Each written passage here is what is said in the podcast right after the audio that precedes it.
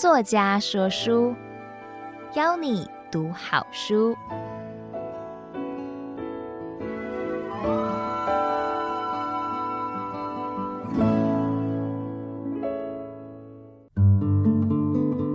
你好，欢迎收听由爱播听书 FM 制作的书斋音频作家说书。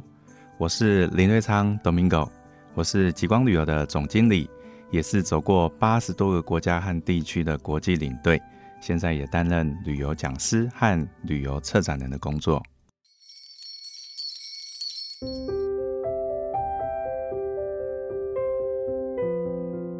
我这次要跟您分享的我的著作是《无限场的旅行》，副标是在路上与文学重新相遇。这本书呢，是我将我二十多年来的阅读和旅行汇整在一起。希望这本书能够带着你一起跟我拜访两个世界，一个世界呢是真实的世界，我将我这二十多年来旅行的经验写成了十八篇的旅游短文；另外一个世界呢是文学的世界，在这本书里面我整理了六本文学经典，希望我们一起走进文学，也走进这一个世界。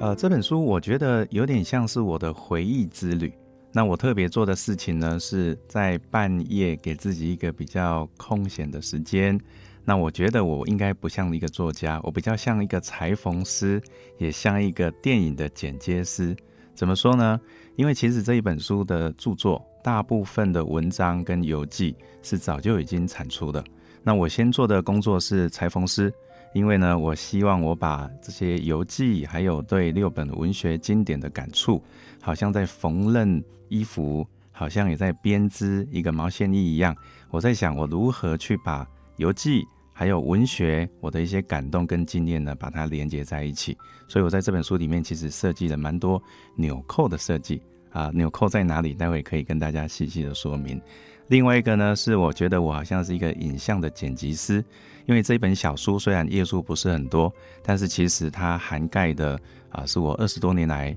文学、阅读、人生、旅行各种不同的一些经验的一个累积，所以我好像在看我自己的一个半生的纪录片。那现在故事要怎么说？要先从倒叙法开始，还是先从我当父亲刹那的那种感动的开始当？啊，这个第一个篇章，所以我就考虑了好多，到底整个这本小书如果是一本啊，这个自己的回忆录，或者说一个小小的纪录片的话，那我想呈现的一个节奏跟顺序，这个是我在这本书里面啊为自己设计的一个比较特殊的一个创作的情境。同时，在创作的过程里面，一方面我觉得它是让我在旅游的路上。跟年轻时候所读的一些文学经典来重新相遇。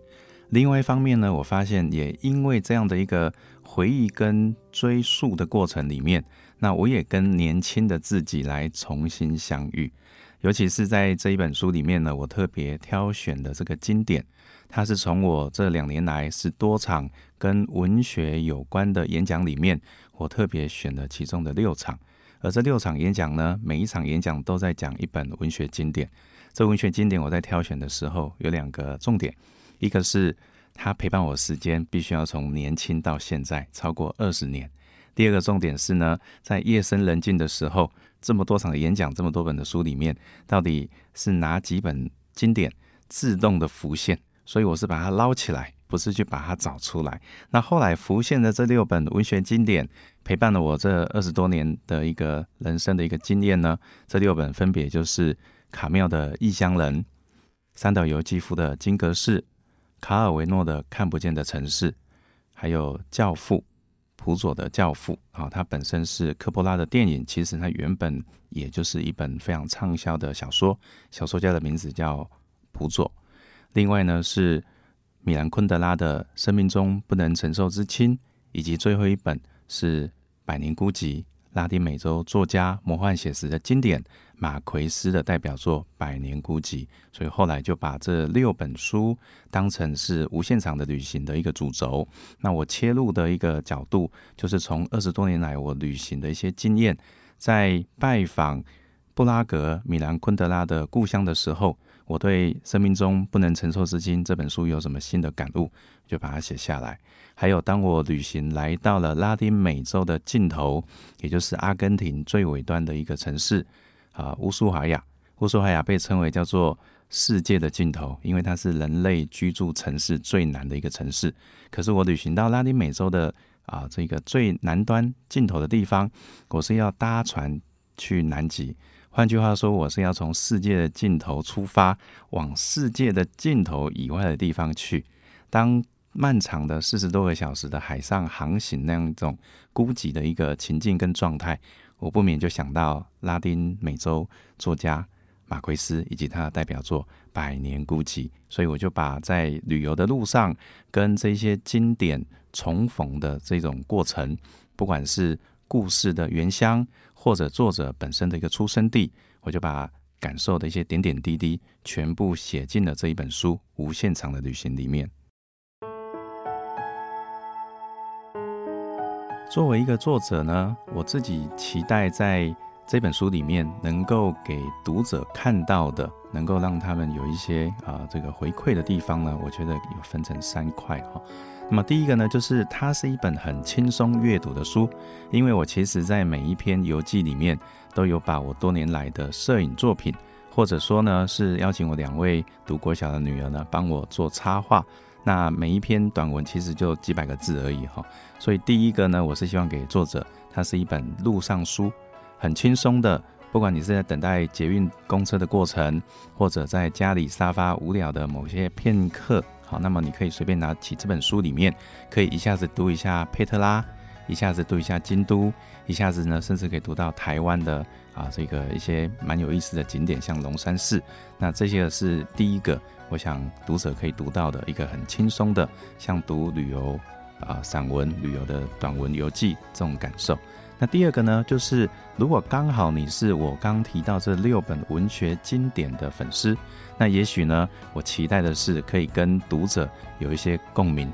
就好像我们有时候看了一部好看的电影，你会很想知道看过这部电影的人他有什么样的感受。你会希望呢有一个讨论、一个对话的机会，所以我就作为二十多年来读这六本文学经典的这个呃资深的读者，那我不敢说我是书评人或者影评人哈，但是我希望能够跟一样喜欢、一样读过这六本文学经典的读者，可以有一些对话跟共鸣的机会。最后一个呢，也是我比较刻意的经营。那么我刚刚说我除了是电影的剪接师，我同时也是裁缝师。我特别的在这本书里面呢，希望每一个衔接的点，那么我就好像是帮大家做一个扣接哈，所以在里面其实我做了很多很多，我称之为叫做纽扣的设计。比如说在阅读《异乡人》的时候，当你翻开第一页，你会发现你是跟着我来到了异乡人卡缪的出生地，在北非的阿尔及尔。可是，当我描述了异乡人跟卡缪的之后，接下来呢，你会读到的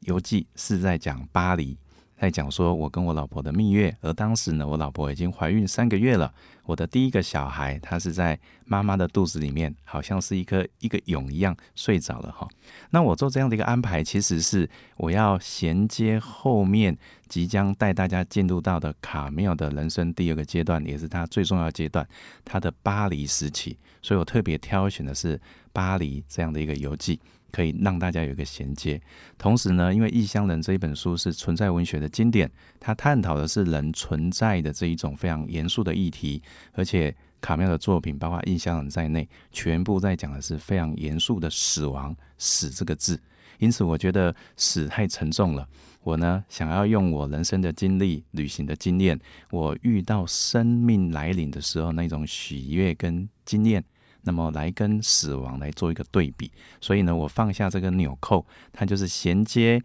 卡缪，他在阿尔及利亚、阿尔及尔以及巴黎这个两个时期，我用一个巴黎短文来衔接。同时呢，这个扣子它本身是有亮面的，好像镜子一样，它会折射的。那我希望我放进来的是一个生的喜悦，来对照出这个严肃文本，他想要探讨的死的严肃的这一面。好，所以。我觉得我是一个裁缝师，第三个，希望大家来看它，好像是我编织出来这个作品，它是一个有机的生命，你可以一口气把它读完，可以感受到它本身是一个我自己的完整的一个回忆。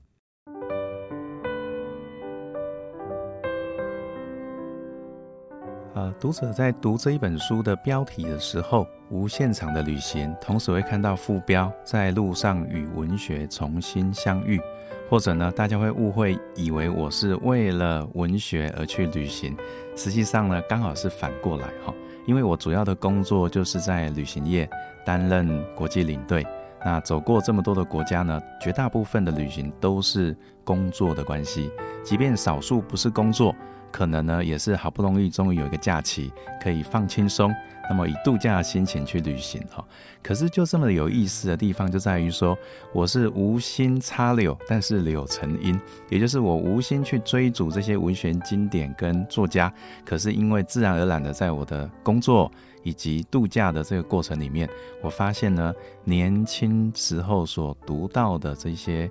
作品，可能年轻的时候读不是那么的懂。我在第一篇《卡妙的异乡人》里面也有提到，年轻的阅读啊，它是一颗种子。那过了二十多年的时候呢，它在现在我人生已经走到中年的时候，我发现呢，在旅行的路上有一种惊喜的、惊艳的、重新的相遇。那现在呢，这个种子呢，慢慢的萌芽出来，那么让我有机会再重新的再回去阅读这个呃文学经典。陪了我这么多年来的六本文学经典，所以重新的一个相遇，然后重新来认识它。所以我是先读书，再旅行，最后再重读这个文学经典。这是我个人旅行跟阅读的一个经历过程。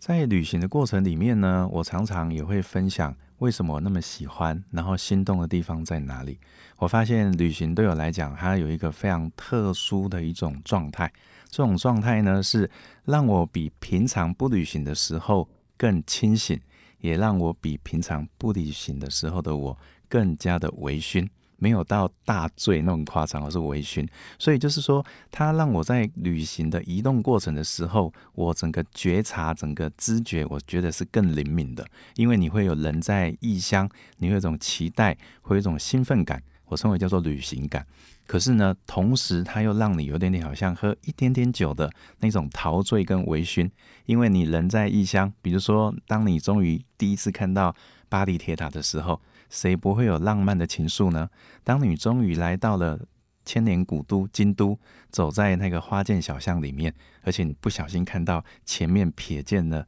艺妓的背影，你会不会有一点陶醉呢？所以旅行就是又清醒又陶醉，而这种又清醒又陶醉的感觉，这种我说清醒又微醺的状态，其实是旅行我觉得给我最大的这种啊、呃，我喜欢还有它让我心动的地方。呃，也因为我的工作哈。大部分就是在行程中，就是在旅行中的时候呢，我有一个责任，因为我是领队，我要好好的去照顾团员。好，那还有就是当回国之后，有时候呢，我面对旅行的这些资料回忆的时候，其实我是一个策展人。好，有时候要设计行程，或者要安排一个跟旅游有关的这种，不管是线上的展览，或者实体的展览，或者有时候直接就是在国际旅展里面去协助这个策展做主题旅游的规划。所以确实我会有一个双元的身份，一个身份呢就是在工作中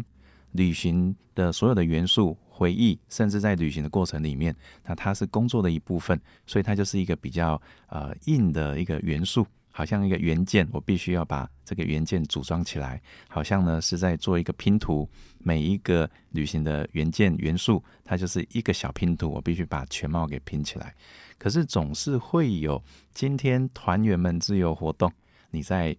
巴黎的街头喝咖啡，总是有机会。你是在威尼斯水都，你今天是看着贡多拉的船在大运河之中，然后阳光洒在。地中海蔚蓝的这种海水上面，你会感觉到片刻的时空跳跃。那包括在台湾也是，当你完成了一个旅游的一个策展，你在看到自己的一个旅行的作品的时候，它还是会带你回到曾经你自己一个人漫步在某一个啊、这个街头、某一个城市的时候那种旅行的感觉。所以我觉得我是啊蛮、现实的，在这一个行业里面。啊谋一份工作，可是同时我又有浪漫的在这个旅行里面一个人享受，那一个人觉得在旅行的过程里面，刚提到的这种觉察的旅行感，又清醒又微醺。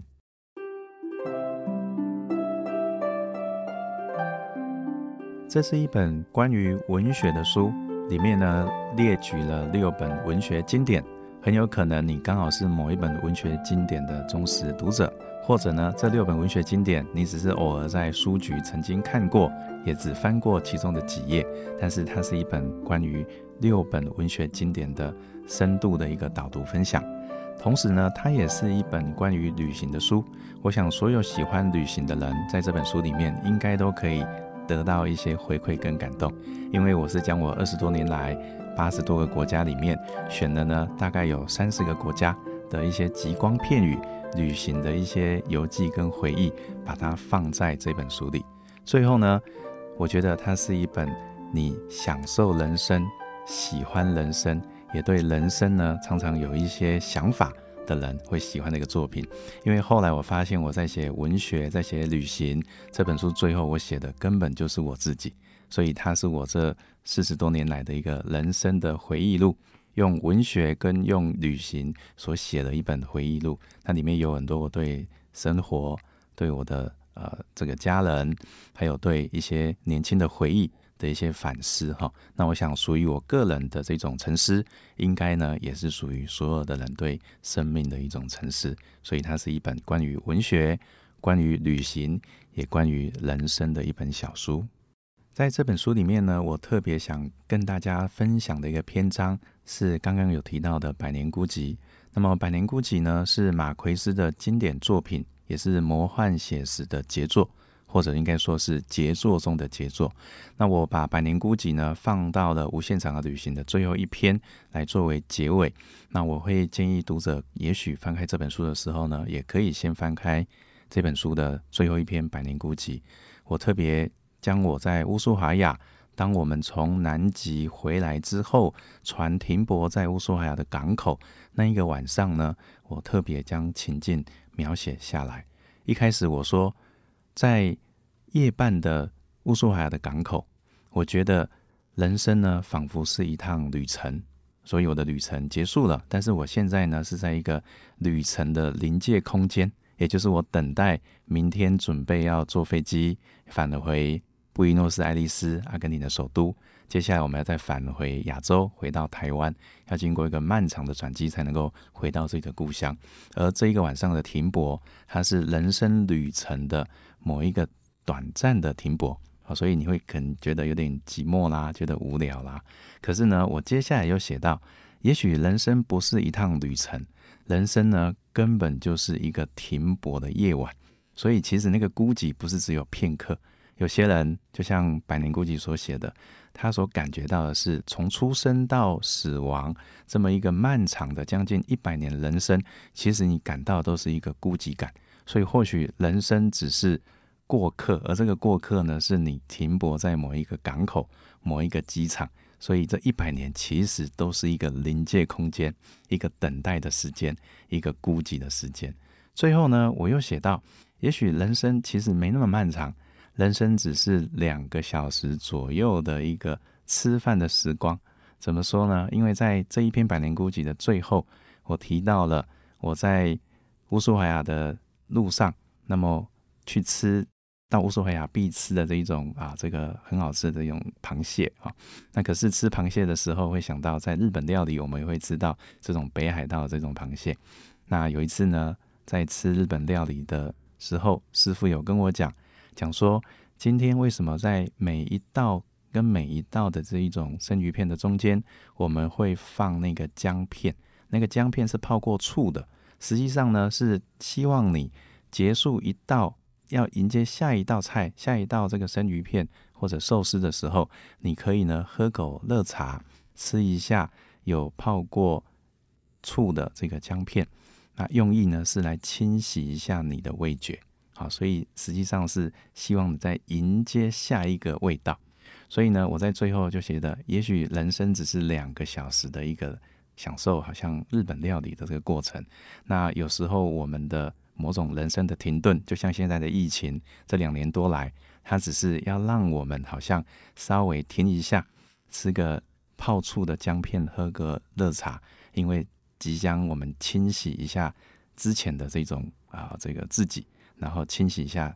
自己之后，准备迎接下一个人生。好，所以这是我在《百年孤寂》里面把人生也许是个旅程，人生也许是个停泊的港口，或者人生没有那么长，它就是两个小时左右的享用一道料理的过程。那我把这种啊、又长然后又短这种人生的感悟，全部把它写在《百年孤寂》啊这一篇长文里面。那我觉得，也许读者也可以陪着我一起来感受这种很特别的又长又短的。人生的这个体验。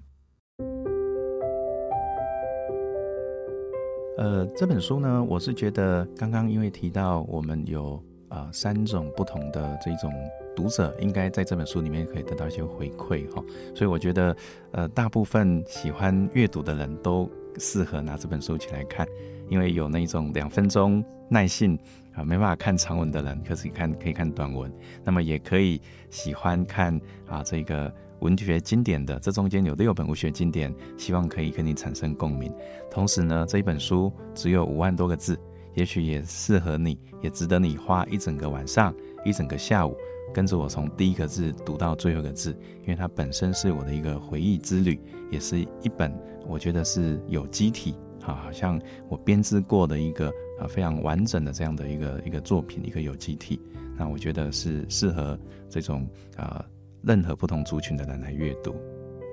我觉得旅行在出发之前呢，可以有两种准备的状态。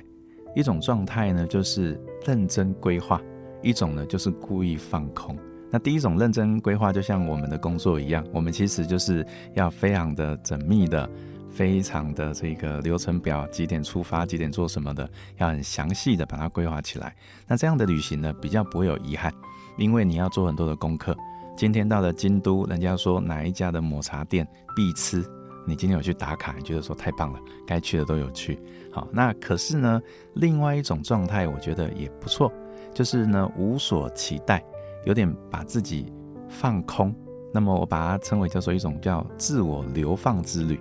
不是流浪或者说这个漫无目的的去漂泊那么夸张哈，因为毕竟我们还是生活在现代的文明人，你还是要有一个飞机几点去。玩了几天之后，坐哪一班飞机回来？那我想也不可能露宿街头，你还是会订好饭店。可是把飞机跟住宿的点决定好之后，其他呢，我觉得你就交给你要去的这个城市来跟你对话吧。这种流放之旅，有时候会让生命的啊这个感触啊更多更多，有一些不期然的一些撞击跟相遇。回来之后呢，或许第二种。毫无准备的旅行，收获会更多，感触也更多，否回忆呢也会更丰厚。我是林瑞昌 Domingo，祝福你听完我们今天的说书分享，那也会有一些新的收获。谢谢你，作家说书，我们下次再见。